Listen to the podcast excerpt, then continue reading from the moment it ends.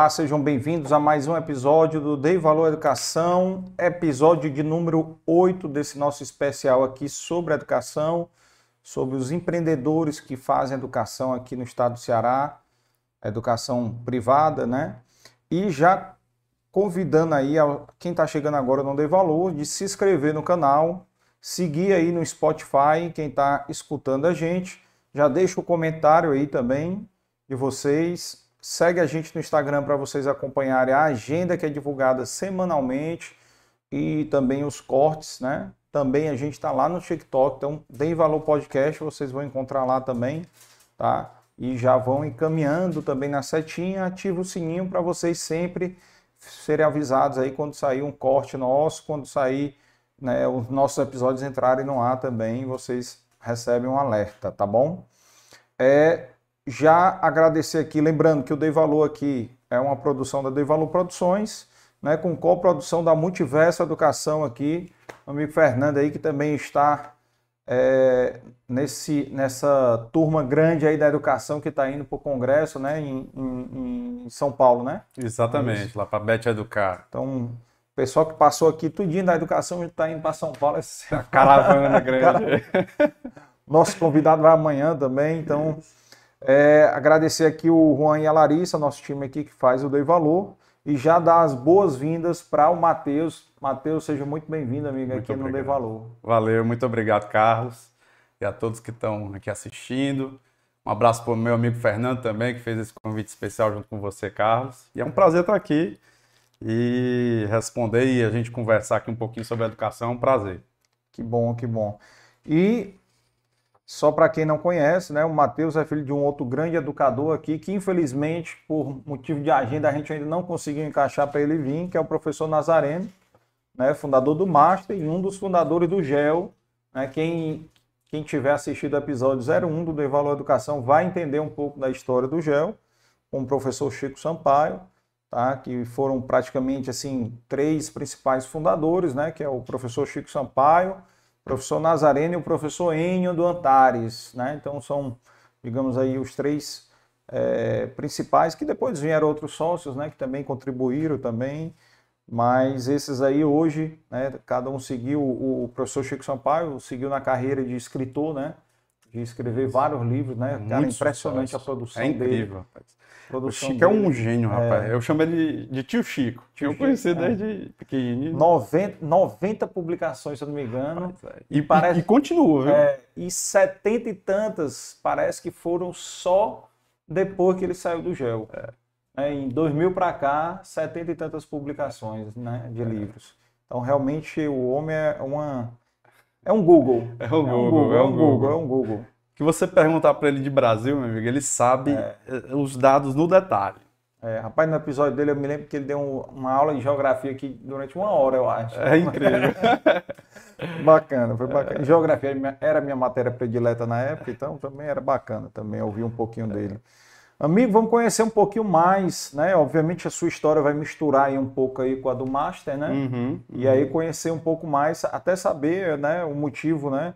Da, da, da, da criação da, da Master Soluções Educacionais, como é que foi né, essa criação, mas começando, obviamente, aí um, uma cronologia aí da tua história aí, fala um pouquinho para a gente aí.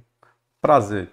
Bem, a, a, minha história começa, acho que como aluno mesmo do GEL, né, e filho de educador, né, todo mundo fala, né, filho de peixe, peixinho é, e dificilmente eu acho que eu, que eu desviaria desse caminho, né, porque Lá em casa, é, café da manhã, almoço, jantar, viagem de família, tudo, tudo se, se fala em educação, né? Ninguém hum. para, né? Literalmente. Mas eu, eu comecei minha vida profissional, Carlos, é, estagiando mesmo no colégio, né? E aí passei um tempo lá. É, eu fazia administração de empresa aqui é, na Federal do Ceará, terminei lá, concluí lá. Passei um tempinho também em São Paulo, fiz o INSPER lá, fiz um ano só. E aí retomei para federal aqui, aí daqui eu continuei até me formar. E aí eu estagiei uma, uma época lá no colégio, né, assim, mais para pegar, né, pegar experiência, conhecer um pouco sobre o negócio. Então eu estagiei na parte financeira, na parte administrativa também. Aí fui conhecendo e tal. Só que aí teve um momento assim que eu pensei, puxa, eu acho que está muito cedo para eu entrar de cabeça aqui, né? é, no colégio. Acho que eu preciso pegar experiência. E aí eu conversando com, com meu pai, na época conversei também com, com um, grande, é, um grande consultor, que é o Eduardo Gomes de Matos também, ele fez parte também né, de umas consultorias lá no colégio. Já veio aqui também. Já veio aqui, né? É uma figura. Eduardo é um, é um cara que eu admiro muito, ajudou muito a gente, principalmente ali, né, quando a gente estava estruturando mais no início também. É um cara fantástico. E me ajudou né, a, a abrir um pouco os olhos né, para outras oportunidades para pegar experiência também, né? Ou decidir uma outra carreira também, né? E aí eu entrei na, na Ernest Young, na UI, né? Conhecida hoje como UI, em dois, acho que foi em dois, finalzinho de 2010 ou meados de 2010. E aí eu saí de lá em meio agosto de 2013, mais ou menos, né? É, saí porque gostava muito dessa carreira, eu fiz parte né, da, da área lá de, de, do time de Financial Services, que a gente atendia Banco do Nordeste, os fundos do Banco do Nordeste, outros bancos também é, do Brasil, aqui de Fortaleza mesmo. Né? E, e aí gostava muito do que eu fazia, só que eu precisava me formar. Eu estava chegando já num tempo assim que, que, que eu tinha que me formar para poder subir também na carreira. Né? E aí eu, eu, eu conversei com meu chefe, pedi um tempo para ele, pedi uma licença ali de, de, de um semestre mesmo, só para poder concluir, porque o ritmo, quem, quem trabalha em consultoria e auditoria sabe como é que é, puxado pra caramba. É trabalhando literalmente domingo a domingo, como a gente tinha dois fechamentos para fazer, é um fechamento de meio do ano e de final do ano, era praticamente impossível eu me dedicar realmente à, à, à universidade. Né? Eram os balanços? Era os balanços, balanço? eram, eram fechamentos, eram dois fechamentos pelo, por ano, né? E eu, tinha que, e eu era responsável por, por área de crédito, área, área de financiamento. São áreas muito pesadas, né? Tinha, um, tinha uma outra pessoa que cuidava da parte de, de mercado, né? E eu cuidava da parte de crédito. Então eu, eu, eu mexia com a parte de, de, de, parte de, da carteira de crédito toda do banco, dos fundos de investimento, o FNE, né? Eu fazia auditoria do FNE também na época. Então era muito puxado. E aí é, eu sabia que para poder subir na carreira eu tinha que me formar. Né? E aí e tem um prazo de validade também dentro da, da, da faculdade, eu não queria chegar muito perto, não. Né? E aí eu falei com o meu chefe, ele, ele topou, ele disse, não, pois então você tira essa licença aí, mas quando você voltar, esteja preparado, porque é, é possível que você vá ou para São Paulo ou para o Rio, porque o contrato aqui vai, vai acabar um dia, né? faltava um ano mais ou menos ainda de contrato, que a gente tinha ainda vinculado né, ao BNB, as instituições lá ligadas, e não tem banco aqui no Ceará, né? fora o BNB. E para eu poder continuar também crescendo, eu tinha que ir para o Rio, para São Paulo, para a gente pegar mais, mais contratos, né? E aí poder participar realmente do crescimento da empresa. E aí tudo bem. Aí eu, eu, eu, eu, eu entendi isso, mas internamente eu já não queria muito ir para Rio, para São Paulo, achava que não, não era o momento também, né? Eu gosto muito daqui da, de Fortaleza, mas estava um pouco mais apegado à minha terra, né? E aí eu saí, né? Aí em agosto, né, comecei a fazer minha mamografia e tal. Acabou seis meses e tu não voltou. Tu ah, pediu para ele. Literalmente, meu amigo. Chegou setembro, eu terminei a mamografia, meu pai percebeu que eu tava ficando ocioso, eu também fico doido, né? Não, não queria ficar parado, né? Aí ele, rapaz, vem aqui só dar uma ajuda aqui no colégio. Pronto, aí foi a isca, né, meu amigo? Essa ajuda que foram inicialmente duas, três tardes por semana, começou a ser full time, né? Depois uhum. né, de novembro, que aí entra matrícula, entra não sei o quê. Né? E aí a gente sabe que tem uma época bem puxada, que é a época de matrícula também, que a gente dá uma ajuda na parte financeira, na parte estratégica. E aí, meu amigo, é, é só história desde então. Então, desde 2013, meados ali de 2013, que eu tô, que eu tô nessa área já, né? No Master desde 2013. Isso, exatamente. E, e como é que foi que vocês é, criaram a parte educacional né, do, do Master, não só do colégio virou também essa parte de legal, soluções. Legal. Como foi isso aí? Rapaz, tudo tudo foi uma consequência uma da outra, né? As coisas vão, vão evoluindo, né? Ali em 2013, é, isso é uma história muito incomum assim para as empresas de educação, né? Elas não se enxergam como empresa, né? Então assim é muito comum você chegar numa escola e tal, o diretor se apresentar como diretor da escola e não diretor de uma né, de uma empresa, né? Toda escola é uma empresa né? Mas eu acho que, né? Só uma observação. Teve uma convidada aqui que quando a gente botou essa essa que a gente bota aqui, que nem o teu aqui, tá, tá não, Matheus Leitão, empresário, né? Uhum. Ela, por que empresário? Exatamente. Por que não professora? Exato. Eu digo porque a senhora é empresária, a senhora é dona, dona de escola. Exato. Você vê como é, é difícil. Porque essa cultura, né, de, de você se enxergar como empresário, mesmo sendo é. dono de escola, o professor, o diretor de escola, ela não é muito assimilada por conta da, da, do background de todos os educadores. Né? É.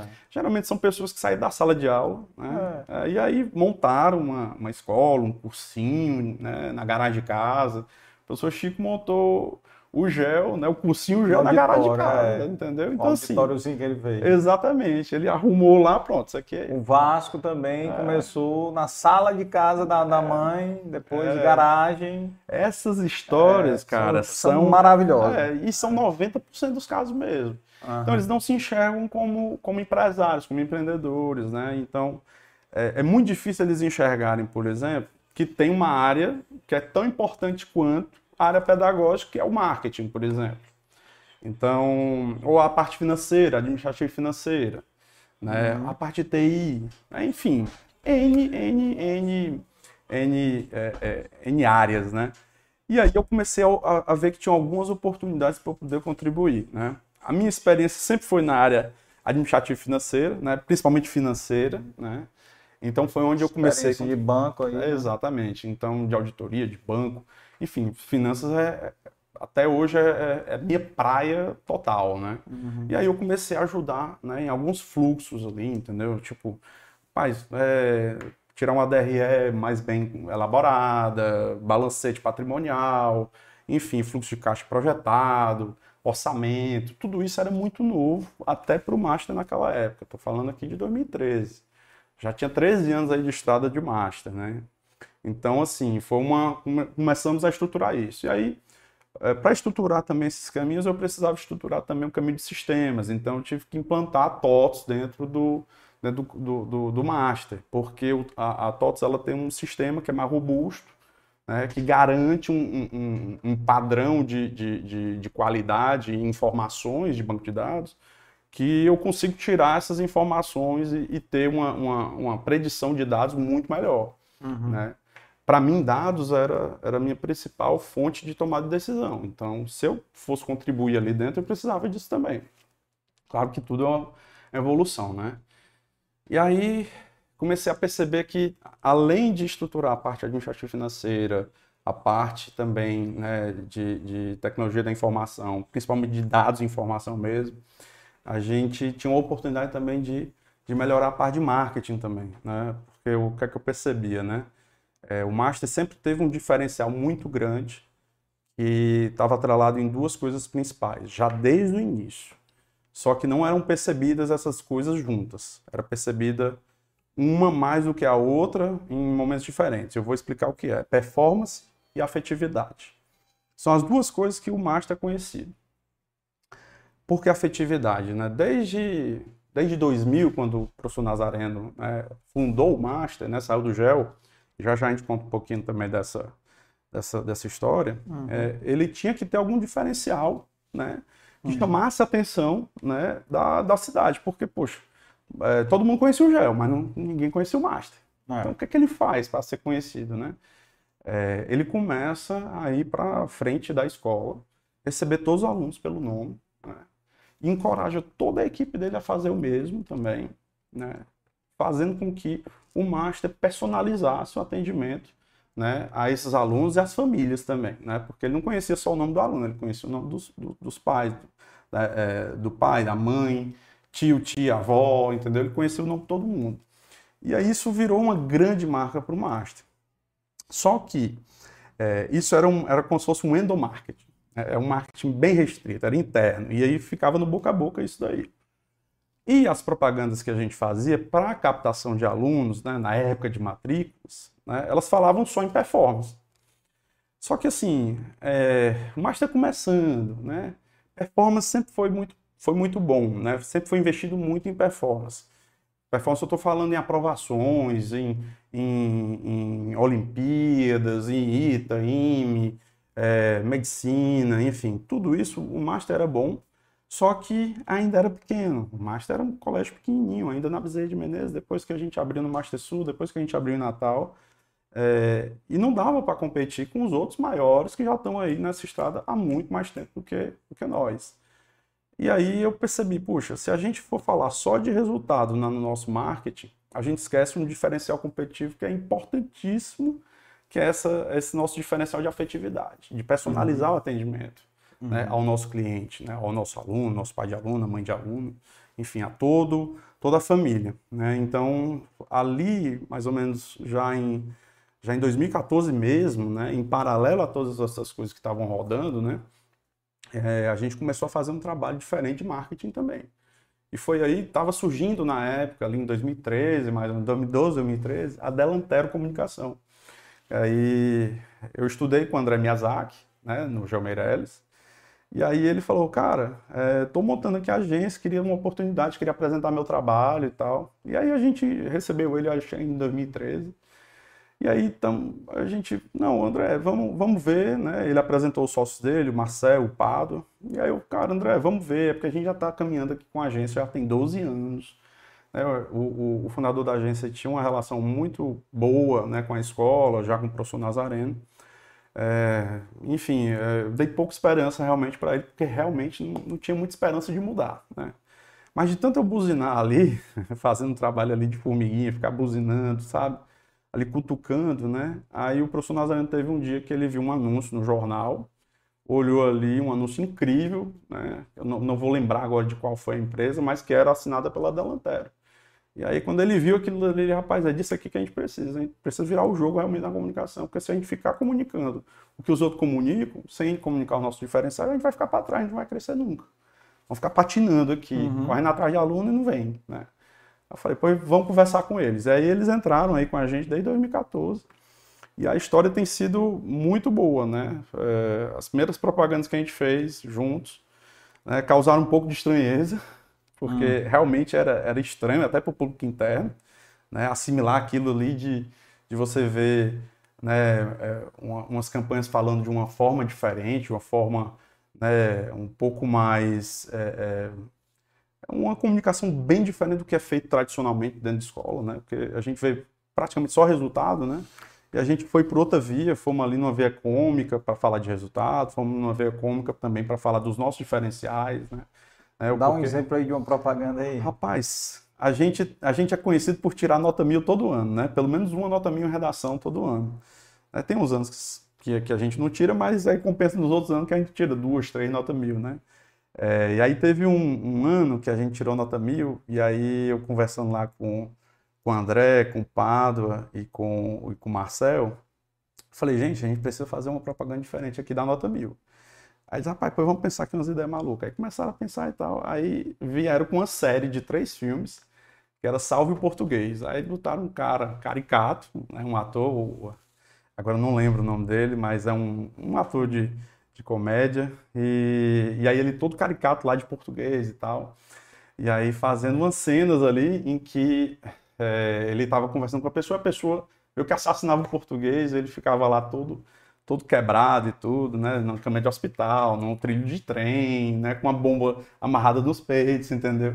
Então, coisa bem diferente para comunicar que a gente tinha que salvar o português e para salvar o português a gente tinha as melhores, né, melhores notas de redação dentro do Colégio Master, né? Eu estou aqui resumindo uma coisa que no, nos filmes é bem melhor, entendeu? Quem quiser procurar, tá lá, né? Procure lá no YouTube, Salve o Português, Colégio Master da Lanterna, que vocês vão encontrar.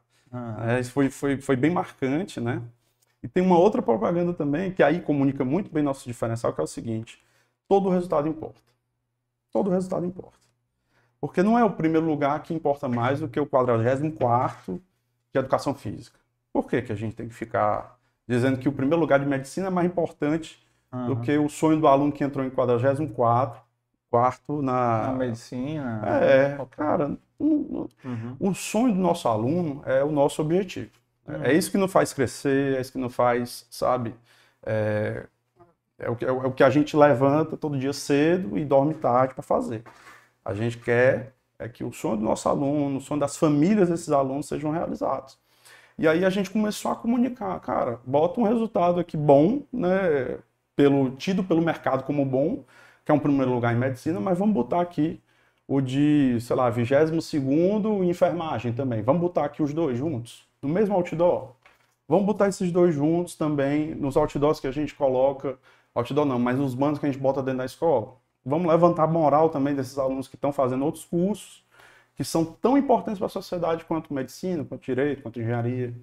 E eu acho que é essa é a nossa essência. Aí é que eu, como é que a gente une afetividade com performance, aquele negócio de primeiro lugar, primeiro lugar, primeiro lugar, com afetividade. É dessa forma. Então, essa, para mim, é a campanha mais assim emblemática, que envelopa muito bem né, essa, esse nosso diferencial. É, às vezes não é fácil a gente continuar comunicando assim, né? às vezes a gente tem que dar uma. Né, trazer o pessoal de volta né, para essa essência, porque o cearense é muito competitivo também, né? E aí a uhum. gente lembra essa história também que vem do GEL já. Essa história de ITI, meu amigo. É. É, o professor Nazareno não devia ter inventado esse negócio não, viu? Porque, é, aqui brincando, né? Foi isso que começou também, né? A trazer essa competitividade mais exacerbada também. Mas que é muito positiva também, porque competição né, faz com que a gente eleve melhor. o nível também melhore, né? Uma é. competição na educação melhor ainda, né? Melhor ainda, melhor, educação. melhor para todo mundo. É. Sociedade é quem ganha, é. né?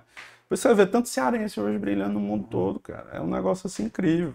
Você tornar, né, um, um estado que era conhecido por ser pobre, conhecido pela seca, conhecido por miséria, né, num estado que é reconhecido por educação. Veja aí, a gente tem ministro da educação, né, hoje em dia, né? Nós temos uma secretária executiva de educação, que é a professora Isolda também, é professora também, pessoa competentíssima também, né? que transformou muito a realidade. Não conseguiu fazer tudo, talvez, que ela quisesse, mas ela fez muita coisa pela educação pública aqui do Ceará.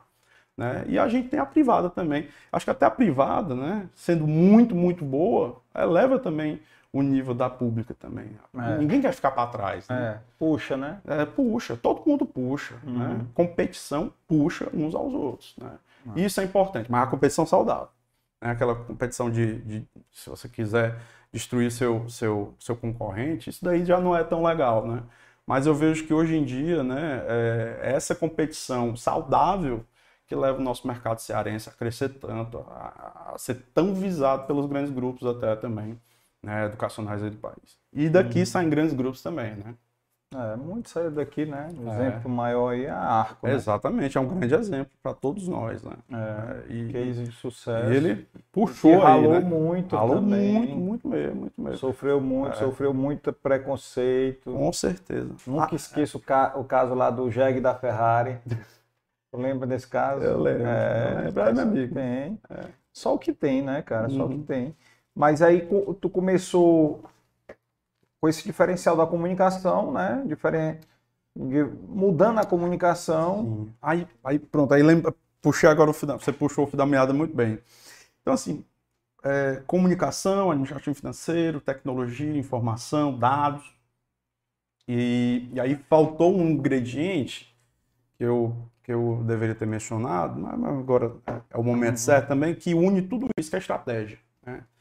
E aí, cara, em 2014 foi um grande, um outro, outra grande aposta que a gente fez, né? E aí é, tava num momento também, eu acho que a gente já tinha é, a vontade e porte para isso. A gente trouxe também a, a Fundação Dom Cabral para perto do Colégio Master. É, para quem não conhece, a Fundação do Cabral, ela de Minas Gerais, né, é uma, um dos maiores centros uhum. de educação executiva da América Latina, um dos maiores do mundo hoje em dia. Está né, na lista do Financial Times ali como né, no top 10, é, se eu não me engano, ou top 20 MBAs no mundo, né, que não é pouca coisa. Né? É, então ela tem uma, uma, ela tem uma pegada, né, ela tem um programa que tem uma pegada que une as duas coisas, formação executiva e a e a e tipo uma consultoria, né? Eles chamam de monitoria, né, por temas, né? E aí a gente começou em 2014 a fazer esse trabalho. Por quê? Voltando novamente, o, o, o perfil do educador, ele é muito pedagógico, né? É, é, a base dele de fato. Você não pode exigir também de um, de, um, de um, educador que ele saiba tudo de gestão, né? Se ele sai da sala de aula, ele precisa se preparar para isso. E a gente sempre teve ótimos talentos na área pedagógica. Graças a Deus, assim, a gente teve muita sorte de encontrar pessoas muito, muito competentes e muito boas também nessa área, mas que precisavam essa carga também de gestão, né? É, que naturalmente não são formadas em gestão, mas fazem gestão no seu dia a dia. Então, o que, a gente tinha que fazer? Trazer ferramentas para elas. Então, para trazer ferramentas, elas precisavam passar por algum, algumas formações. E aí a gente começou a fazer né, esse trabalho junto com os nossos diretores de unidade, diretores de ensino, que é da área pedagógica, com gerentes também, porque aí a gente já tinha figura de gerente financeiro, né, gerente de TI e tal. E aí a gente começou a fazer esse trabalho e de 2014 para cá, estamos até hoje, paramos só na pandemia, né, porque não tinha mais como fazer nessa dinâmica presencial, que era muito importante e, e realmente fizemos até um tempo remoto, mas aí né, não, não, não, não, conseguimos ali nos adaptar, porque tinha muita coisa para fazer também durante a pandemia, né, as escolas tiveram que passar por uma reinvenção muito grande. Mas aí retomamos já desde o começo, né, é, desde o final do ano passado a gente voltou também, então, então praticamente aí desde de, de 2014 com eles, né? Quase, se a gente juntar aí o, o tempo que parou e tal, são oito anos aí já de uma parceria muito bacana. Uhum. E, e aí quando eles chegaram também, aí, aí a ideia também é o seguinte, é que a gente fizesse todas essas mudanças, mas que a gente elevasse também o nível da gestão. Porque assim, não adianta a gente querer fazer né, várias evoluções né, ou várias mudanças se essa, se essa turma não comprar a ideia. Então, para comprar a ideia, a gente tinha que dar uma carga de gestão também, né? melhora a gestão, mas melhora o entendimento sobre a gestão. E aí a gente começou a, a ter discussões muito menos operacionais nas reuniões de diretoria, para reuniões um pouco mais estratégicas, trazendo indicador, trazendo é, provocações de, de outros setores, entendeu? Ah, o que é que o, o que é que o Google está fazendo na gestão de pessoas? Ah, eles estão fazendo assim, assim, assado. Depois vamos trazer o livro do, do, do, do, do ex-diretor do Google e vamos ler aqui e vamos botar em prática. Levei o professor Nazareno em uma parte da gestão para HSM, lá em São Paulo, entendeu? Ninguém nunca tinha ido num, num congresso de gestão, né? ou um, um fórum de gestão. Né? Então, só ia para os fóruns educacionais. E aí a gente começou a fazer né, esse movimento. Né? E aí, quando você faz isso, né, é, e aí o Jim Collins fala, fala isso, né, você tem gente boa dentro do ônibus, eles mesmos dizem qual é a direção do negócio. E aí foi que isso foi começando a acontecer. E aí, por, por cada vez mais né, a gente tem uma gestão madura, né, percebendo que tem que unir gestão e o pedagógico, a gente começou a evoluir o nosso modelo né, de gestão né, do Colégio Master. Né? A gente já tinha três unidades, a terceira unidade foi, na verdade, vamos, vamos voltar aqui à história, é, em 2000 a gente começou no, no Master Bezerra, que era o antigo Geo Bezerra, ali aproximadamente 300, 350 alunos. Hoje, aquela sede ali com alunos regulares e alunos né, né, é, de cursos livres, a gente tem mais de 2 mil alunos lá. Nós temos uma sede na região sul, que também está beirando ali os 2.500 alunos, mais uma sede lá em Natal com 650 alunos, estamos beirando já os 5 mil alunos. Mas lá começou pequeno, né? É, mas foi crescendo à medida e a gente foi estruturando também esse crescimento para poder abrirmos novas unidades. E aí, em 2000 e 2004, ou foi 2006... Natal é 600 alunos? 650 alunos, 650 isso. Alunos. E, e o Sul surgiu, rapaz, né? É, acho que foi em 2004, foi 2006, foi por aí. Foi cedo também, né? Então a gente teve que correr atrás de gestão também para a gente continuar crescendo, porque eram sedes pequenas no início também, né? Uhum. É, e aí com essa carga de gestão a gente foi crescendo, crescendo, crescendo. É, graças a Deus, né? É, é, encontramos a, a, forma de fazer esse crescimento. Natal a gente começou em 2014. Natal foi um, eu, eu chamo de, de um laboratório, né? De para a gente testar algumas hipóteses, né? Porque a gente sempre sonhou em ter novamente uma rede grande. Olha o sonho do gel. Olha o sonho do gel. Aí tem que ter cuidado. cuidado, muito cuidado, né? Porque o gel foi, foi um crescimento meteórico, mas também né, teve a sua, a sua história né, de, né, de, de decadência, de né? decadência, exatamente. É. Foi uma história de muito, muito, muito sucesso, tu mas sabe, também de uma grande decadência. Tu sabe o ano que o gel encerrou? O gel encerrou. Ixi, rapaz, agora Rapaz, a última unidade de, de, do, do Colégio GEL, ele tinha duas unidades em João Pessoa. Fechou uma, ficou outra. Ela deve ter fechado em meados de 2018, eu acho, entendeu? Ela, na verdade, ela não fechou, ela mudou de nome, né? É, e agora eu não sei se, se, se já passou para outra pessoa e tudo. O Gel Dunas aqui virou Fanol quando, tu lembra? Gel, ixi, agora não vou 2000 lembrar. e alguma coisa? Mas foi 2000 e pouquinho, 2000 e pouquinho, 2000 e... Porque eu fui professor lá, É? em 2009. 2009, já era Já totalmente fanol, né? Já era É. fanol. Eu acho que Tinha lá... sido comprado pela DeVry já? Sim, sim. Então ele foi fanol um pouco antes, então deve ter sido 2004, É, 2005. 2004, 2005, por aí. Por aí, né? Por aí, por aí. Porque teve uma época também que o gel funcionou, e isso foi, foi quando eu fui para o intercâmbio, era 2001, ele já estava meio a meio, porque o prédio estava tava ficando vazio. Aí né? eles já dividiram. Aí eles já dividiram ali, dividiu literalmente no meio, né? Uhum. Então ficava para um lado ficava fanol, para outro lado ficava gel, né? Aí é complicado também operar dessa forma, né? Mas foi a única forma que teve para deixar ali já equilibrado e já tinha alguém ali já para tocar o prédio, né? É, porque o prédio é gigantesco. né? gigante, cara, gigante. Já o Duna chegou a ter 3.500 alunos, cara, na, na época do lançamento dele. Que Foi, sei lá, 96, 95, 96. Era muita gente, cara, era muita gente, muita gente. E aí, é uma estrutura gigante, né? E assim, precisava ter muito aluno para rodar aquilo dali, né? Pô, foi um grande ensinamento pra gente, cara. A gente, a gente tem sites grandes, temos, mas a gente fica assim pensando, rapaz, isso aqui tem que ter um limite aqui, É, porque... Primeiro ano foi 96. 96. Primeiro ano. Foi, eu, eu comecei no primeiro ano lá. Gel Dunas. É. Só que o, o gel, assim, a rede, né? Não, já. Ali foi, foi de 86 para frente. Mas, É porque o boom, o boom grande. foi. Eu me lembro aqui do, do episódio do professor Chico Sampaio aqui, o boom foi tipo 92, 93, que aí começou o boom, entendeu? Foi, Foi foi. Os resultados lá em cima, É, lá em cima aí negócio começou a assim abrir incrível. sédia 3x4. A minha amiga aí era, era para todo lado, assim, né? É. Aí, aquilo que a gente tava conversando antes de começar aqui, né? Sedes boas nos cantos, sedes não tão boas em outros, Ah. né? Sedes que estavam superavitárias, sedes que estavam né, deficitárias pra caramba, entendeu? Então, esse negócio de você ter um lugar muito bom e outro muito ruim e cobrir uma tampa com a outra, meu amigo, é, é complicado. E quando você está expandindo, aí foi um dos meus aprendizados. Não adianta você expandir achando que vai conseguir chegar com a gestão e com a organização depois. Esse negócio para a escola, pelo menos, a gente já viu que Não deu certo. não deu certo.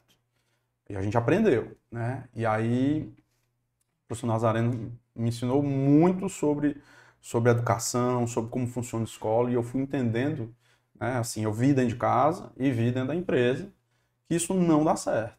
Não dá certo. Ou você estrutura bem antes, porque esse estruturar bem antes causa a consequência do crescimento. O crescimento é sempre uma consequência de um trabalho bem feito né, seja de qualquer área, seja do pedagógico, seja do marketing, seja da área de TI, seja da área administrativa financeira. Se você não deixar essas áreas bem redondinhas, não cresce, não tem, não tem perigo. Né? Aí eu estou falando aqui do crescimento sustentável. Você pode até, rapaz, vai que nem um cometa, mas isso tem, tem um preço lá na frente. Né? Então, assim, a gente se preocupa muito com organização. Né? Por exemplo, hoje em dia, a gente emitir um, um, um boleto, um boletim, é tudo via aplicativo, é tudo online, fazer matrícula, cara. A gente aprendeu na pandemia, rapaz, como é que a gente vai fazer matrícula remota? Rapaz, testando, vamos fazer. Ah, não, mas não estamos preparados. Pois vamos nos preparar, vamos fazer. Mas não pode vir aqui, a gente tem que matricular ele. Né? Não, ele até pode vir, não, mas vamos, vamos deixar ele confortável. Vamos fazer isso. A pandemia ensinou muito a gente. Então, assim, se a gente não tivesse preparado antes as bases também, a gente não ia conseguir fazer o que a gente fez né, dentro da pandemia, que, que assim, foi um grande, uma grande lição para a gente. Como é que foi? Conta aí os detalhes, aí, os, os principais entraves, né? Aí, rapaz, aí tem história, viu, meu amigo? Aí, aí qualquer coisa a gente, a gente bota um, um próximo podcast, só falar de pandemia, mas eu vou, É. vou, tentar resumir aqui As, É. os- os- as melhores as histórias. melhores histórias. Rapaz, eu vou lhe contar aqui. Eu, é, eu, eu, inclusive, nessa, nessa época, foi um aprendizado tão grande que eu, eu me aproximei ainda mais do, do próprio sindicato. né? Era uma coisa que eu, eu, eu não gostava muito de, de ir, não me sentia interessado. Respeito, respeito, sempre respeitei muito a história das pessoas sempre passaram por lá e tudo, mas não, não achava que era para mim.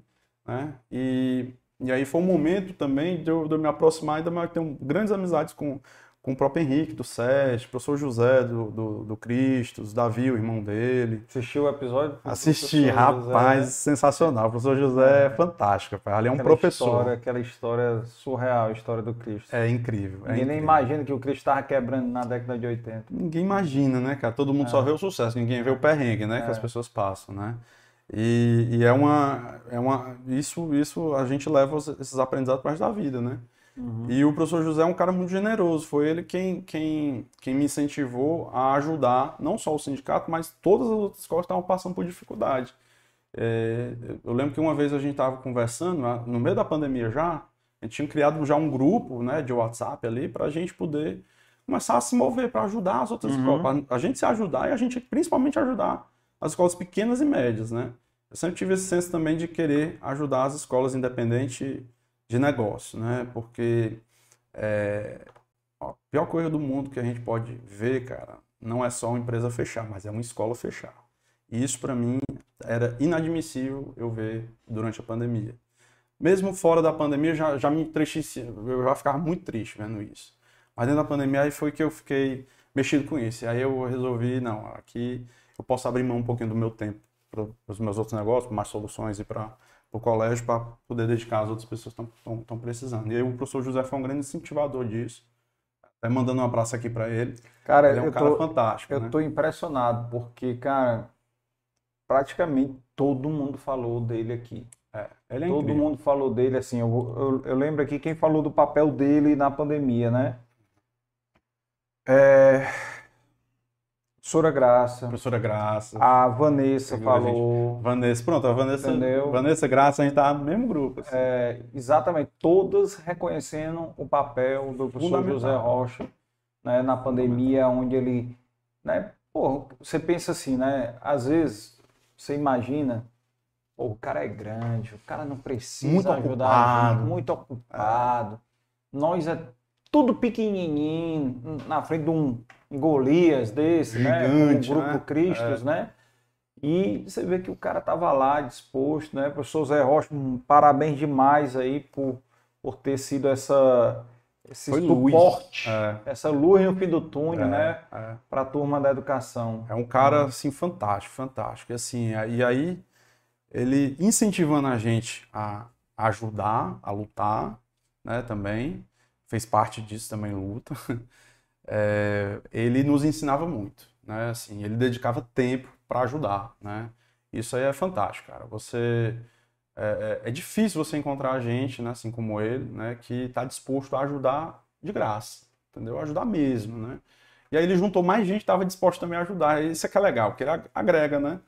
E dá condições de você poder ajudar também, né? Então, o professor José disponibilizava profissionais da, da área da saúde que trabalham com ele na Unicristo para é, passar para a gente conhecimento, indicar caminhos, entendeu? Para entender como é que a gente poderia ajudar o próprio governo do estado, a Secretaria de Saúde também, a gente ter essa troca de criar protocolos, criar formas seguras da, da educação poder voltar. Né? Isso tudo, a educação cearense deve muito ao professor José. Deve demais, demais mesmo. O que a gente fez foi ser instrumento, né? Mas esses, esses instrumentos foram viabilizados porque ele conseguiu agregar essas pessoas, né? Uhum. E, e, aí foi aí que eu, que eu me aproximei, né, né, de várias outras escolas, da Vanessa, por exemplo. Vanessa também é outra gigante, né? A professora Emília, do Canarinho também, outra, que é uma pessoa fantástica, Teve aqui também. Teve aqui também, né? Eu lembro Muito dela, vi bom. do podcast dela. É. Então, assim, são pessoas fantásticas. E aí, aí a gente fez um, a gente montou um grupo de, de muita amizade que hoje estamos aí na diretoria também do sindicato. Então, assim, a, a, hoje a educação cearense ela tá do jeito que tá, voltou mais forte da pandemia porque teve um grupo forte que se uniu para ajudar outras escolas. Uhum. Né? Tem muita gente aqui que assim tem uma lista enorme de nomes, então é, é difícil até a gente sair enumerando todos e a gente fica com medo de esquecer alguns, né? Uhum. É, Semana que vem vem um Sávio aqui. o Sávio, outro cara que é fenomenal. É. O Sávio é gente finíssima, rapaz. Um grande empreendedor também. Tem uma história belíssima ali dentro do, do Colégio Darwin também. É um, é um grande, grande administrador. Também fez a fez federal também, né? É um cara fantástico também, gosto muito dele. E, e assim, é, é, a pandemia, ela, ela, ela nos ensinou muito, cara, nos ensinou muito. Até hoje a gente lembra como foi difícil, como foi ruim em alguns momentos, mas como foi importante essa, essa união. Então, esse senso de união. Somos concorrentes, mas tem horas que a gente tem que se ajudar e tem que ajudar os outros também, entendeu? Sim, então, sim. É, e aí a sociedade ganha com isso, né? É, se você for ver os dados que estão saindo de educação durante a pandemia, são assustadores, cara. Então, assim, se a gente não tivesse agido mais, né? Pior ainda. Pô, pior ainda, entendeu? Então, assim. A educação perdeu dois anos. É, cara, a pública, por não. exemplo, né? Tem as questões políticas, sindicais, enfim, que, que não vale a pena a gente entrar aqui. Se é de dois anos, se, se, a privada perdeu dois anos, imagine a pública. Cara, só foi voltado é. muito tarde, entendeu? Porque, enfim, as condições o eram Brasil diferentes. Foi um dos, né? dos, últimos países a voltar, né? Um dos últimos países. A quase não volta também, quase né? não volta. Quase não volta. Porque... É Rapaz, se não tivesse tido, em alguns momentos a gente teve que brigar, né? E aí... Cara, mas é porque tem muita coisa de sindicatos, professores, né? Que estavam ali, não, é. não... Do, do, da educação pública, principalmente, é. né? E aqui eu não estou querendo apontar deles nem nada, mas foi a situação que, que ocorreu. Isso é público, é, né? Tem público, lá os artigos e tal. Eles se posicionaram contra a volta. Os professores claro, do sindicato do, das particulares, eles tá sabiam que era importante voltar. Para que voltar se estavam ganhando o salário deles sem é. trabalhar, mas Para que voltar? É, isso é um problemão, né, cara? É. Assim, aí podia brigar, por exemplo, rapaz, vamos brigar aqui, vamos brigar junto aqui pelas condições de, de voltar, com, com protocolo, com estrutura física, vamos ajudar. E, enfim, mas são questões políticas mesmo que total, fizeram, né? Total, total. E aí, cara, é, assim, o país tem que levar mais a sério essa questão educacional. Né? Na, na pandemia, cara, foi um negócio assim muito duro de ver quanto é, a educação ela é deixada de lado, ela não é priorizada. Pô, bicho, você volta, você volta shopping, não volta escola. volta primeiro shopping. Nada contra o shopping, adoro shopping também. Mas acho que a escola é mais importante. Né? Total. Então isso, isso, isso marcou muito naquela época. Os erros foram vistos depois, foram corrigidos. Mas eu acho que quando perdeu você tem. Tempo já. Perdeu tempo, mas quando você tem educação como uma coisa mais fundamental, Carlos, ela vem em. É, é, é tipo assim, rapaz, é, ela vem naturalmente como a sua primeira ordem de prioridade. Você não precisa discutir, você não precisa brigar.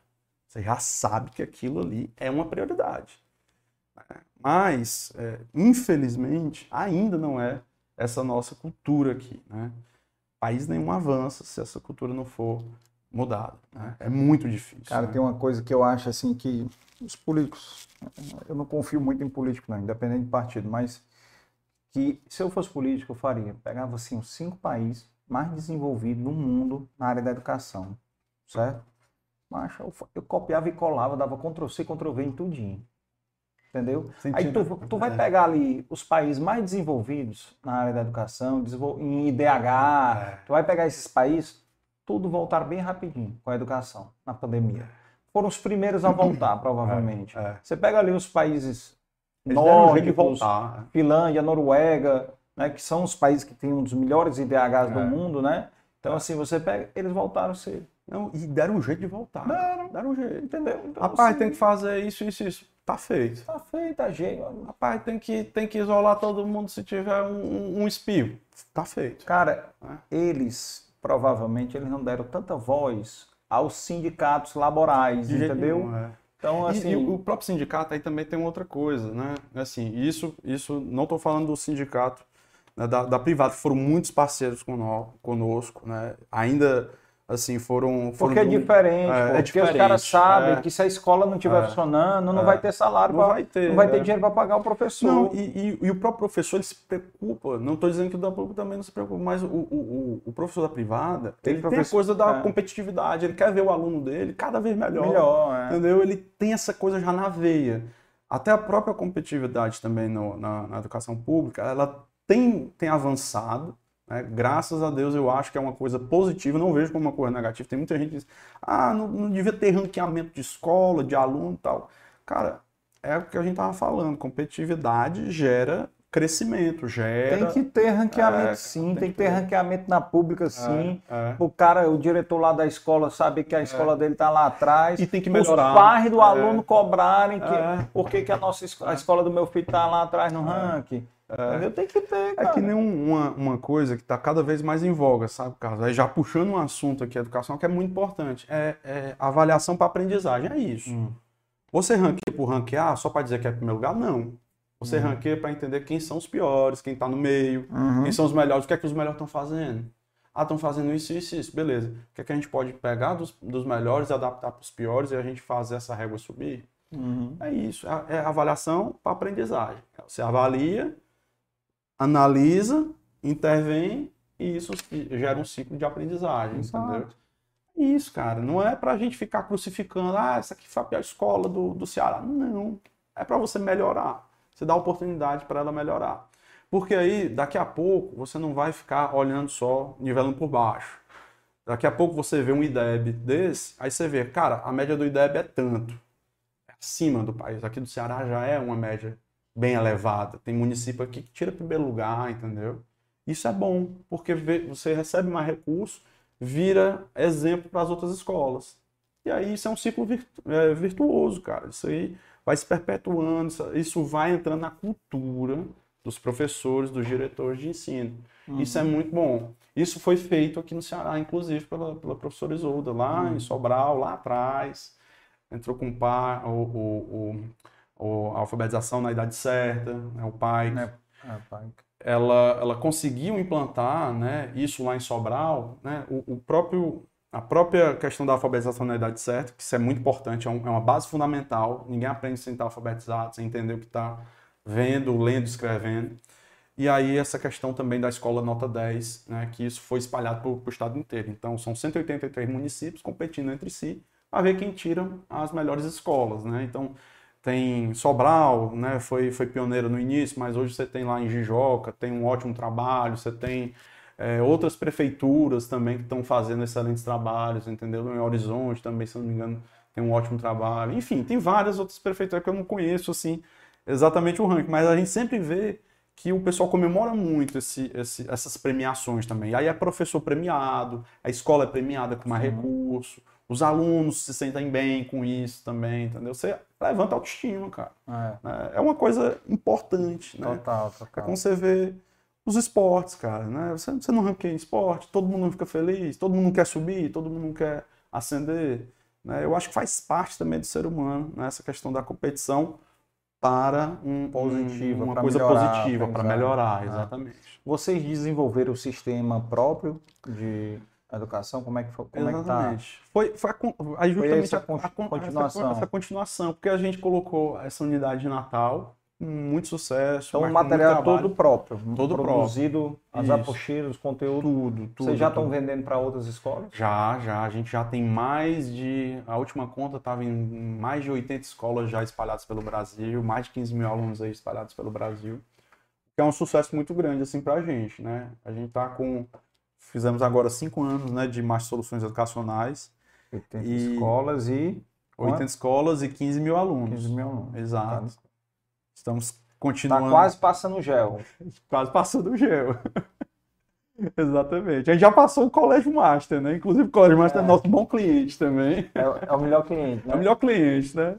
Na verdade, é, é, o, é o cliente número um. 33% do, Exatamente. É, tem uma partezinha boa ali. Ele, a gente não atende ainda todo porque a gente não pegou o ensino médio ainda, né? Porque, enfim, o próprio então ensino é médio... fundamental até a oitava série, é, nona série, Infantil né? até a nona série, exatamente, que é os anos finais ali, o Fundamental 2, né? É. Então a gente atende um, um, bom público. Ainda tem mais público aí do, do ensino médio ainda pra gente atender. Mas já está em planejamento isso aí? Já, está em planejamento. Como a gente teve, assim, umas, algumas algumas intercorrências aí com, com, com o novo ensino médio, com o novo Enem, né?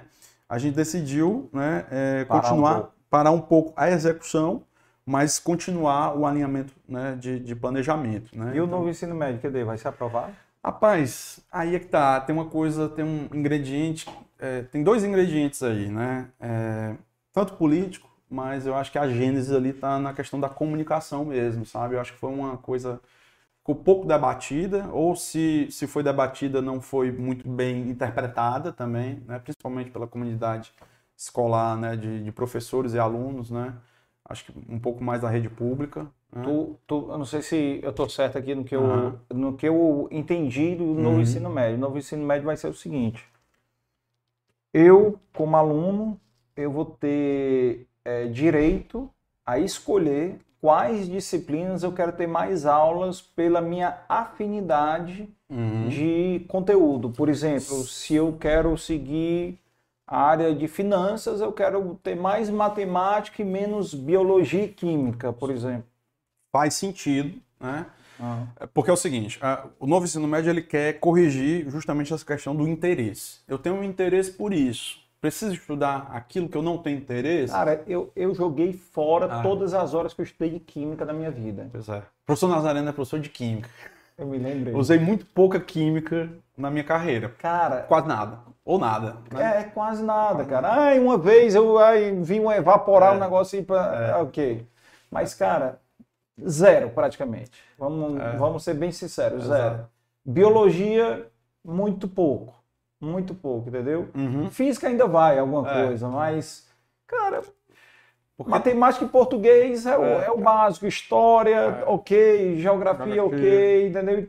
Porque isso, geografia se aplica para negócios, para tudo. Tudo, né? tudo, tudo. Então, assim, É. história também É, se aplica também é mais, entendeu? Literatura junto a português, enfim. Pô, mas química eu perdi tempo da minha vida.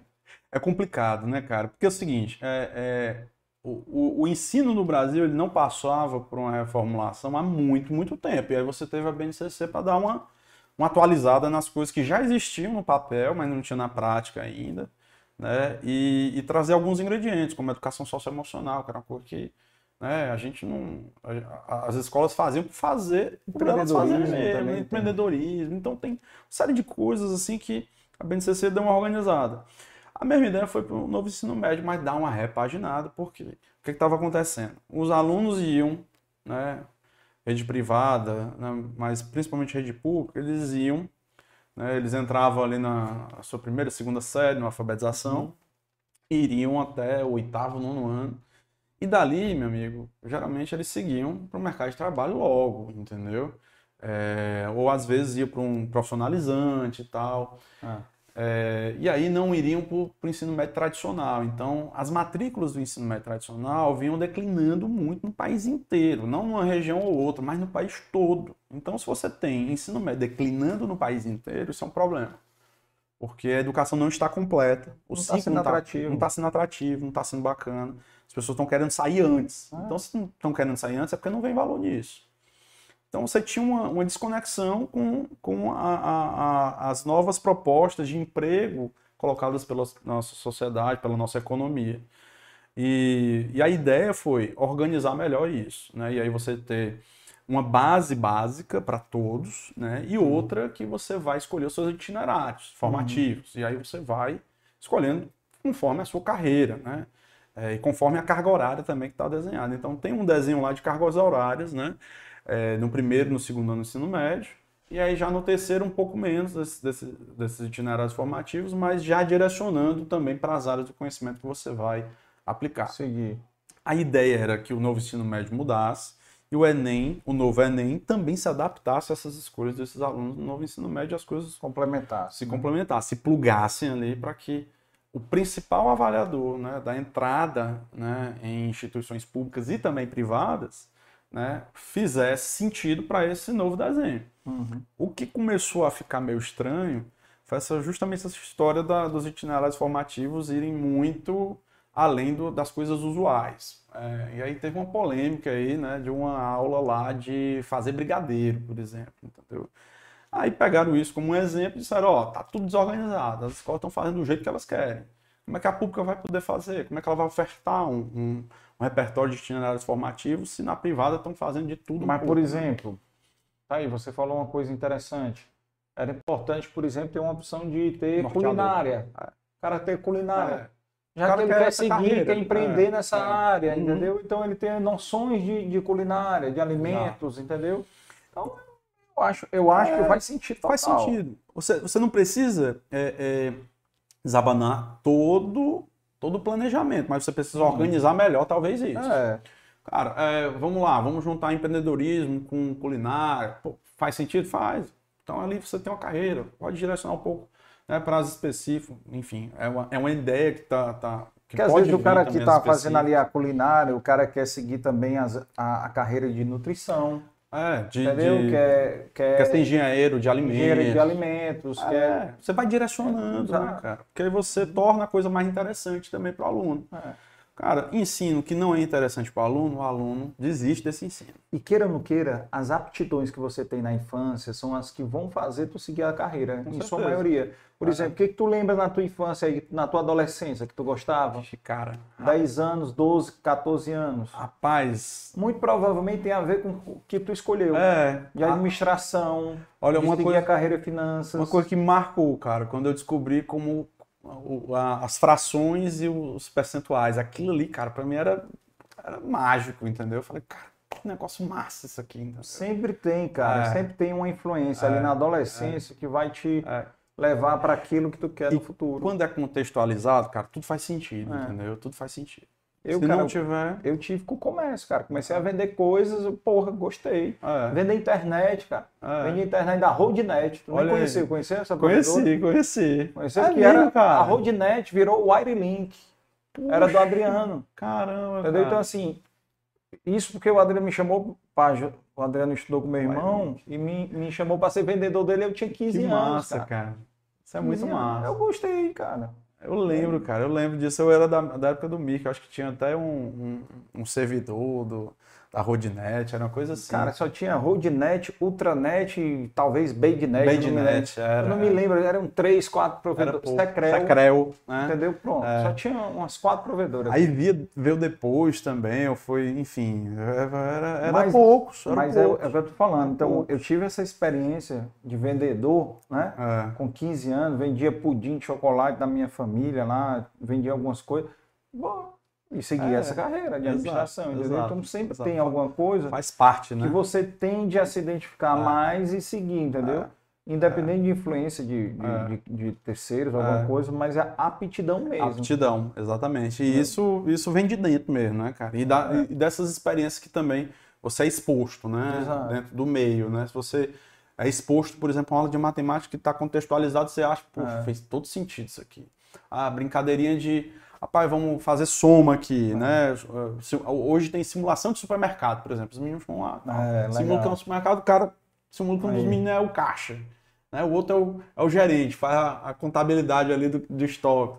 Rapaz, É a coisa mais sensacional. Isso é empreendedorismo na veia. Total, É. total. Eu, por exemplo, tive experiências negativas que me fez cortar algumas atividades. Por exemplo, medicina. Meu pai é médico, mas eu não queria ir de jeito nenhum. Por quê? Porque eu me arrebentei algumas vezes quando pequeno, Uhum. via muito sangue, aí, Aí traumatizou, traumatizou. é. entendeu? É. Aí eu, por exemplo, não podia ver sangue. Como é que eu ia... Nunca gostei de química. Mas, desculpa, Eu tinha professor Nazareno. Tinha que gostar forçado, tinha que tirar É. nota boa, senão eu tava. Não, é, tu tinha que gostar, não tinha ferrado, opção, né? Não tinha muita opção. Não tinha muita opção Então, mesmo, não. Isso aí vai fazendo você eliminar também, né? É. Porque você elimina É. o que você não quer. Você vai excluindo, né? Porque às cara, vezes é muito novo, cara. É muito É. novo. 18 anos é muito novo para É muito escolher, novo, né? cara, é muito novo, né? Então- e mesmo dentro da faculdade você ainda fica, Em dúvida. rapaz, será que é isso mesmo que eu, que eu devia ter escolhido, né? E aí você fica, é muito cedo para você escolher, né? Então, assim, por isso que o novo ensino médio, ele tem essa, essa, essa ideia de você experimentar também, É. entendeu, cara? Pô, Porque fez naquele gostei primeiro, não gostou, É. no outro muda. Você muda o itinerário, faz um outro, entendeu? Então, assim, você, você dá a oportunidade né, do, do, do aluno, né? Testar essas coisas, tornar mais interessante, né? Essa coisa de tornar mais interessante, ela é tão importante, cara, do prazer em aprender, né? Isso virou a missão do Mais Soluções Educacionais, que a gente criou em 2018, que é despertar o prazer em aprender, transformando a vida das pessoas. Tem que fazer sentido, cara. Tem que despertar o prazer em aprender. Se não despertar, não adianta, cara. Os caras, assim, hoje a gente tá brigando, meu amigo, com o YouTube. A gente tá... O professor, né? Eu- Você tá em sala de você tá brigando com o Tu tem YouTube. quantos funcionários hoje no sistema? Cara, juntando... o- o- No sistema a gente... Produtores de conteúdo, de produtor né? de conteúdo, juntando e, uma e os turma. funcionários todos. Rapaz, só de gente fixa, a gente já tem mais de 60 pessoas dentro só do, do Mais Soluções. Fora a equipe de autor, equipe externa, de edição e tal, que a gente também tem interno. Aí a gente vai para umas 80 pessoas só dedicadas a, a, a este projeto. E dentro do colégio, são mais 750 pessoas aí. Então a gente está tá ali mais de 800 né, funcionários ali, ó, 800, né? Vai, vai. Mas funcionando na 800. parte, são 80 funcionários, né? Exatamente. Funcionando na parte do colégio, né? Exatamente, exatamente. É. E essa história que a gente criou foi justamente espelhando essas boas práticas que a gente via lá do colégio. E a gente pensou, pô, vamos abrir mais escola? A gente pensou, ixi, rapaz, ah, é meio trabalhoso. Por quê? Porque você precisa de gente. Não dá para você crescer também, né? Sem estrutura, mas sem gente. Não dá. Então, assim, é, tem coisas que a gente está também fundamentando para que se um dia a gente quiser né, montar mais escolas, né, Uhum. a gente consiga. Por exemplo, a gente tem uma escola para formar novos professores. Eu sabia que a coisa mais difícil do mundo é a gente arranjar professor de física. É difícil. mesmo? É. Liga pro Vasco. Liga Pois pro- é, o Vasco, né? Excelente professor. Deu aula também junto com a gente lá no MAS também. É um amigão do professor Nazareno também. É. Já tive o prazer de conversar com ele algumas vezes também. É É. uma pessoa fantástica também, que a gente admira muito. Gente boa. Mas é difícil, cara. É. Por exemplo, é- ele é um excelente professor, mas quem são os novos Vascos? né? É. Quem são? Cadê eles? Né? Uhum. Porque a própria universidade também, aí é outro problema, não não tá com um currículo tão atrativo para novos professores. Né? Então fica a dica aqui, quem, quem for bom de física, quiser dar aula, meu amigo, passa logo o curso lá na Universidade Federal, na UES, tem muito mercado aí, tá certo? Se você for bom, claro, né?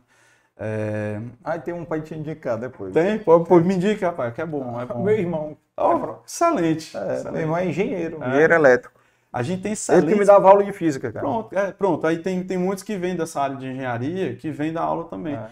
Porque a gente tem excelentes professores, mas, assim, é, é, é tanta demanda que eles não conseguem se dividir, né? E aí a gente precisa de mais professores, mais professores, entendeu? Então, assim, é, é- aí vem da engenharia civil, vem da engenharia elétrica, É. engenharia mecânica também, essa turma é boa, né?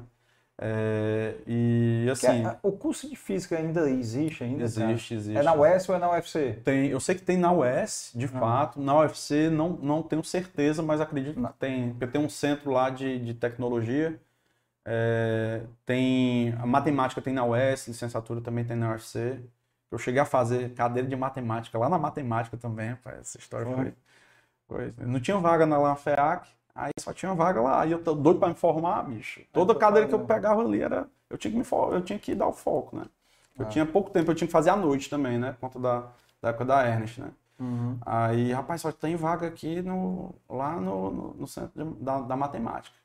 Era álgebra linear. Nu- Nunca vou esquecer. Aí, Magnífico. rapaz, bem facinho.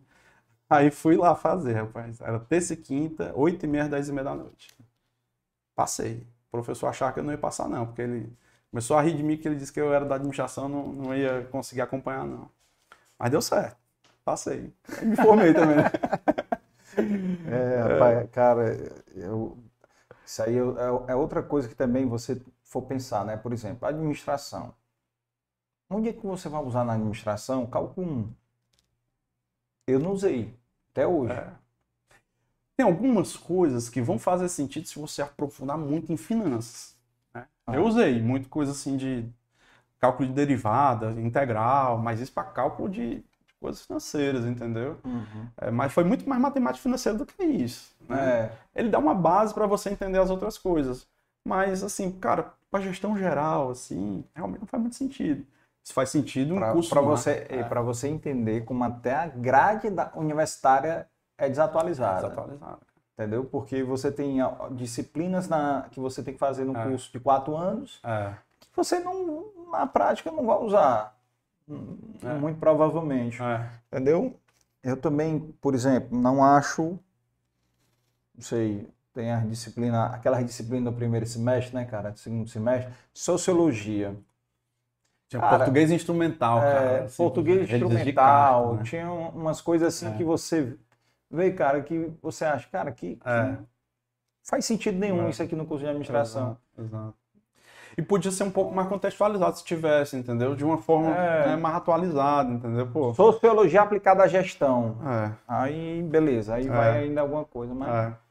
O, rapaz, eu, eu tive uma experiência que foi assim. Eu fiz faculdade, inclusive, assim, fiz faculdade com o Renan, entre aspas, o Renan da, da São Paulo. São Paulo.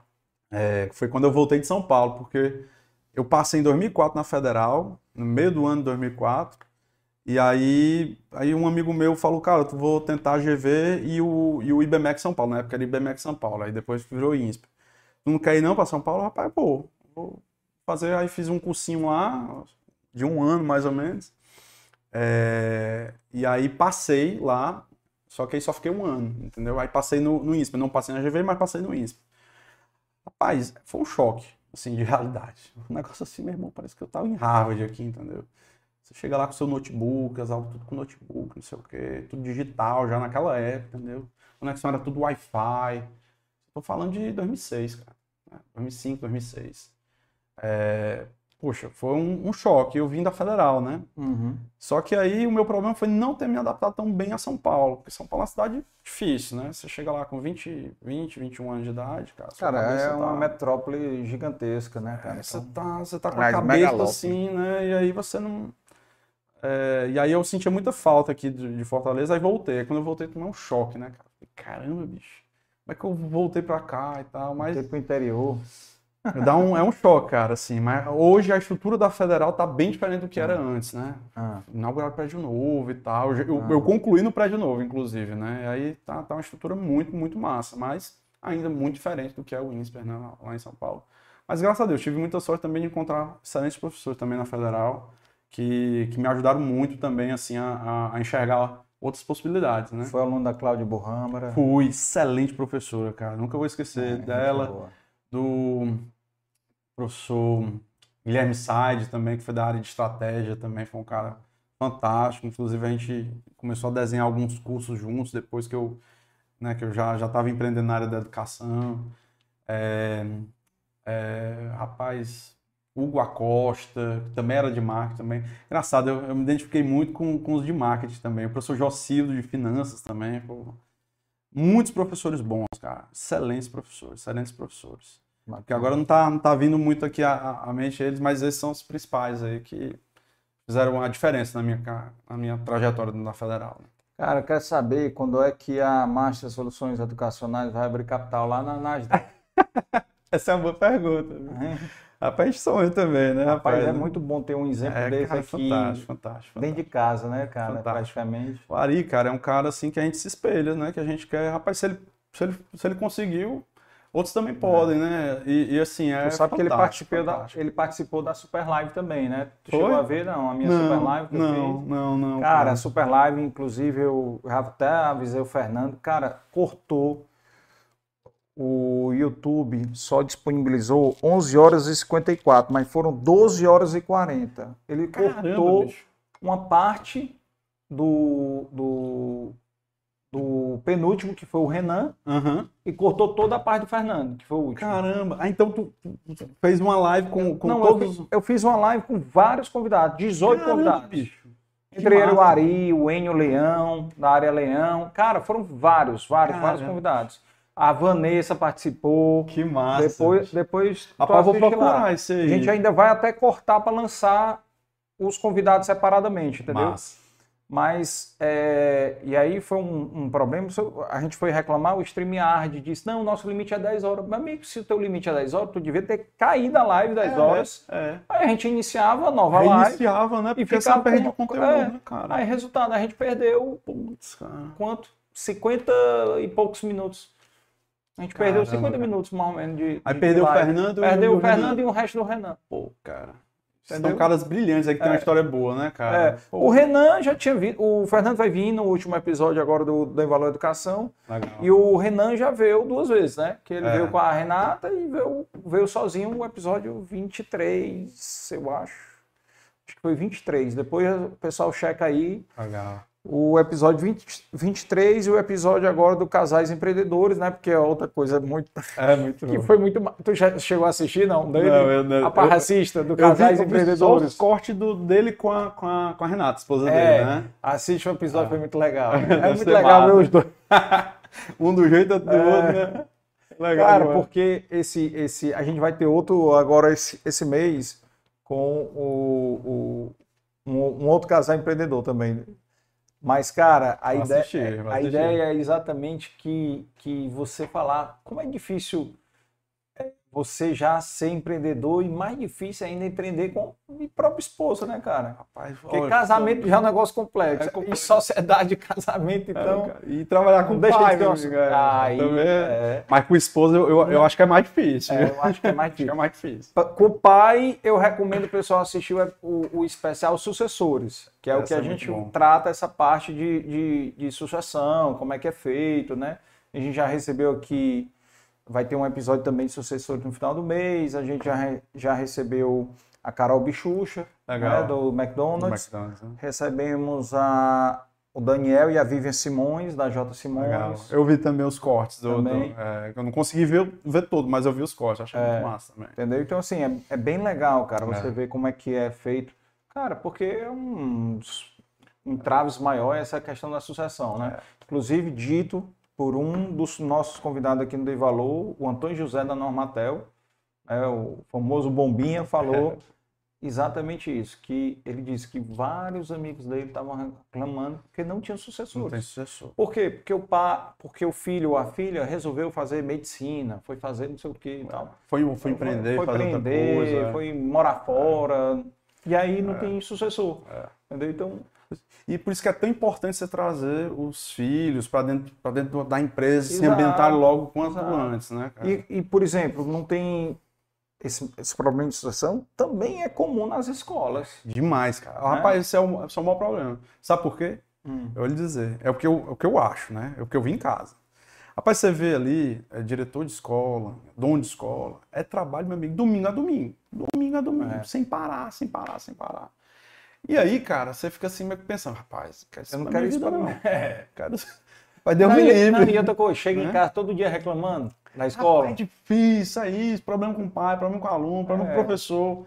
Porque é muita gente, cara, pra você administrar. Rapaz, ó, você, você vai ver, um aluno, ele tem umas quatro, cinco pessoas em volta dele, tu tá entendendo? É pai, é mãe, é, é- é- é irmão, é primo, é tia. Avô e avó também participam, entendeu? Então, meu amigo, você tem que cuidar de uma, de uma comunidade, literalmente, você tá entendendo? Por isso que a gente chama comunidade é, escolar, né? É são muitos atores, entendeu? São muitos clientes. Você tem que atender a todos eles. É complexo, não é fácil. Né? Então, assim, eu via muito meu pai é, muito animado, mas muito cansado, né? É, e às vezes eu não via meu pai na época do gel. Bicho, meu pai viajava feito maluco, porque tinha gel no Nordeste inteiro. Duas sedes fora, entendeu? Meu amigo, meu pai, eu fui criado pela minha mãe durante um tempo. Aí, acho que o mais foi legal. só no Natal, Só né? Natal, literalmente. né? Aí depois de um tempo, né? Acho que o Master foi massa, porque é isso. Agora a gente tem. Né, eu já tinha né, essa conexão, ele já estava mais em casa, porque não precisava viajar tanto. Né? Hum. É, e, e aí foi aí que eu, eu comecei a criar gosto, né? Então, E ele é bom na sucessão? rapaz, é, é estamos meio, trabalhando. ou é meio complicado? Não, não, ele é muito bom. Ele já, ele já me deu um ultimato. Ele disse: ó, daqui a três anos eu paro. Eu falei: de jeito nenhum, rapaz. Você, não pode parar agora, não. Vamos com calma, vamos planejar. É. E a gente tá planejando aí essa questão de sucessão. Ele Tu fala três anos que é pra eu me apressar. Tu tem irmão? Tem, teu irmão Lucas, deve estar assistindo aí também. O Lucas, ele trabalha lá? Não. Tá trabalhando lá com a gente também. Então, Tá lá na área de marketing lá. O cara tá Mas mandando vai brasa lá. formando o Lucas para ele assumir É. o, o, o Master, porque tu tem que ficar no sistema, pô, que É, vai crescer é, muito mais. Aí eu, eu tô falando, o rapaz É. Lucas chega pra ajudar. Porque às vezes ele tem uns negócios de querer viajar, querer, querer né, morar fora e tal, e tá tudo certo. Mas eu quero é que o Lucas nos ajude cada vez mais, porque o cara é, é muito bom na área de marketing, Ah. muito melhor do que eu. É, mas tá, tá lá, tá, tá agora lá, na, ajudando lá no colégio, nessa área de marketing, na parte estratégica também. Lucas, se for morar fora, vá logo. Ah, Vá logo, mora e volte. Mora e né? volte. Ele já foi, já foi, já voltou agora da Ah, é? Alemanha, é. Ah. Pegou uma experiência boa lá, mas já tá querendo ir embora para São Paulo. Mas ele tá ficando, tá ficando. Eu tô dizendo pros meus pais, aí, Lucas, tá pros ouvidos aí. Tô dizendo pros meus pais, rapaz, vamos empurrar trabalho aí pra ele que ele vai ficando, entendeu? vai ficando. Ele vai ficando. Joga, joga. Joga coisa pra ele Ele fazer que ele ele, fica, é. que ele, tá, ele vai criando gosto, né? Mas é, claro, é, é um desafio muito grande, né? É, é um desafio sim. muito grande. É sim. mas Mas é muito prazeroso. Você trabalhar com, Ah. com educação, cara, é uma coisa assim que empolga. Tem. Na, quando eu saí da ENT e fui pro, pro colégio, uma das primeiras pessoas que eu fui conversar foi com, com o Henrique, o Henrique do Sete, né? Aí ele. Aí o Henrique, tu tem alguma dica aí pra me dar? Ele, rapaz, você vai ver. O bichinho da educação vai te picar, tu não vai querer sair nunca mais na tua vida, né? E eu, rapaz, eu, eu, vamos ver, né? Eu ainda tava meio é, assim uhum. e tal, sabia se era isso mesmo. Mas, bicho, eu já tô aqui, né, mais de, de mais de 10 anos boa, aí, gente boa, boa demais. E, e quero ficar pro resto da minha vida em educação mesmo, porque é muito legal, cara. Você ver. Transformar as vidas, né? Transformar cara? as vidas das pessoas, né? Essa coisa de a gente estar tá ali, né, transformando vidas, sonhos, né, tornando esses sonhos realidade, isso é fantástico.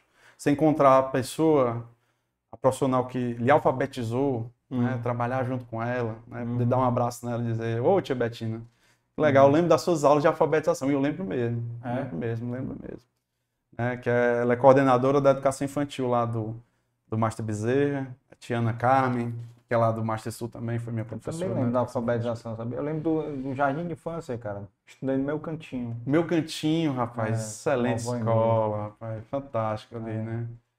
Pena que pena. pena, pena que fechou, fechou. Agora que fechou no ano certo, né? Porque fechou em dezembro de 2019. Foi. Aí 2020 teve a pandemia. Rapaz, ó, e a vovó faleceu, acho que foi em 2021. Ou foi no final de 2020 ela morreu.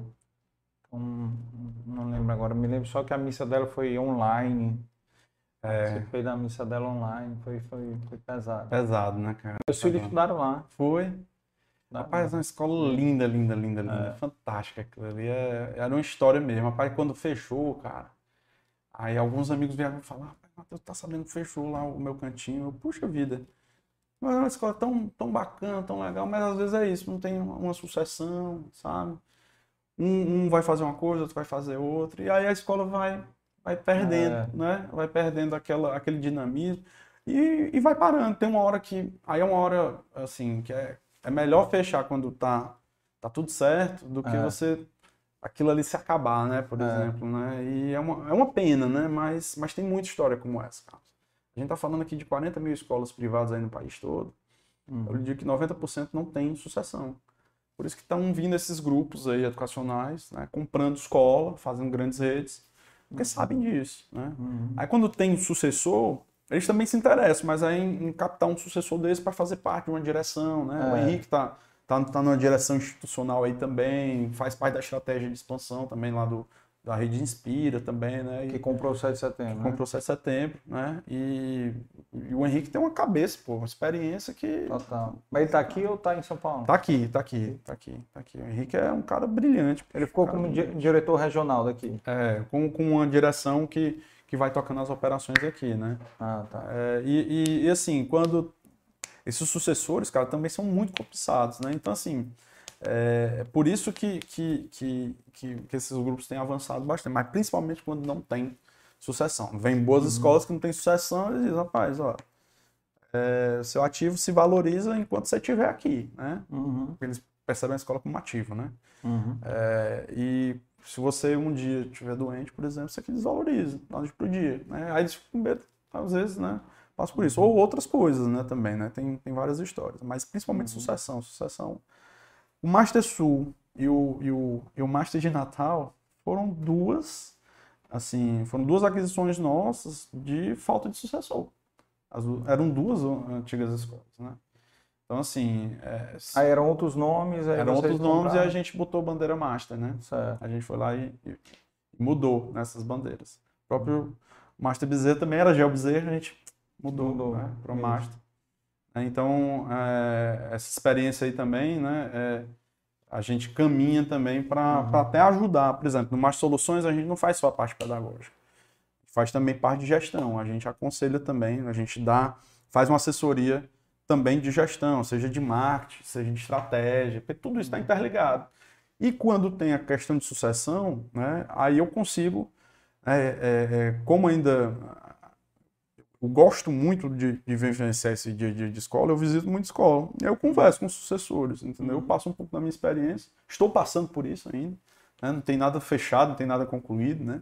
Estamos numa caminhada. Sucessão é uma caminhada, né? Uhum. É, ela tem que cuidar do sucessor e do sucedido, principalmente. Uhum. O sucedido tem que ter, tem que ter uma atenção com ele, né? Porque ele pode contribuir com outras coisas. Não quer dizer uhum. que ele vai é, desaparecer, não. Ah, agora o sucessor é esse aqui, vamos, vamos esconder o, o, o, sucedido. Não. né? O, o sucedido pode fazer um bom trabalho.